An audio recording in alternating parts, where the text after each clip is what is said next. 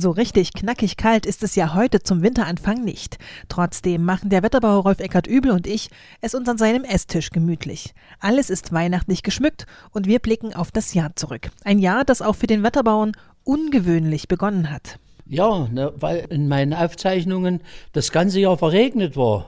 Es war immer trübende Unternächte und ich habe das eben hab so aufgeschrieben den, und verteilt in den einzelnen Monaten, so wie sie es dargestellt hat. Und deshalb habe ich nur mit dem Kopf geschüttelt. Ich habe gesagt, ich kann, es kann doch nicht das ganze Jahr regnen.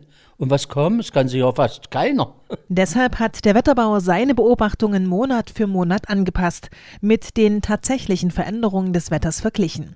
Mit seiner Dezembervorhersage ist er sich deswegen auch ziemlich sicher. Die erste Dezemberhälfte ist neblig mit beginnendem Schneefall. Und in der dritten Woche wird ruhiges, wechselhaftes Wetter mit leichtem Schneefall. Aber zum Ende des Jahres kommt Sturm. Windstärke 5 bis 6. Eine ganz wichtige Frage für mich. Gibt es weiße Weihnachten? Im Mittelgebirge ist es nicht ausgeschlossen, dass Vorwinter ist. Aber wenn man natürlich für ganz Sachsen sagt, dann muss man das einschränken, muss sagen, äh, es gibt viel Niederschlag.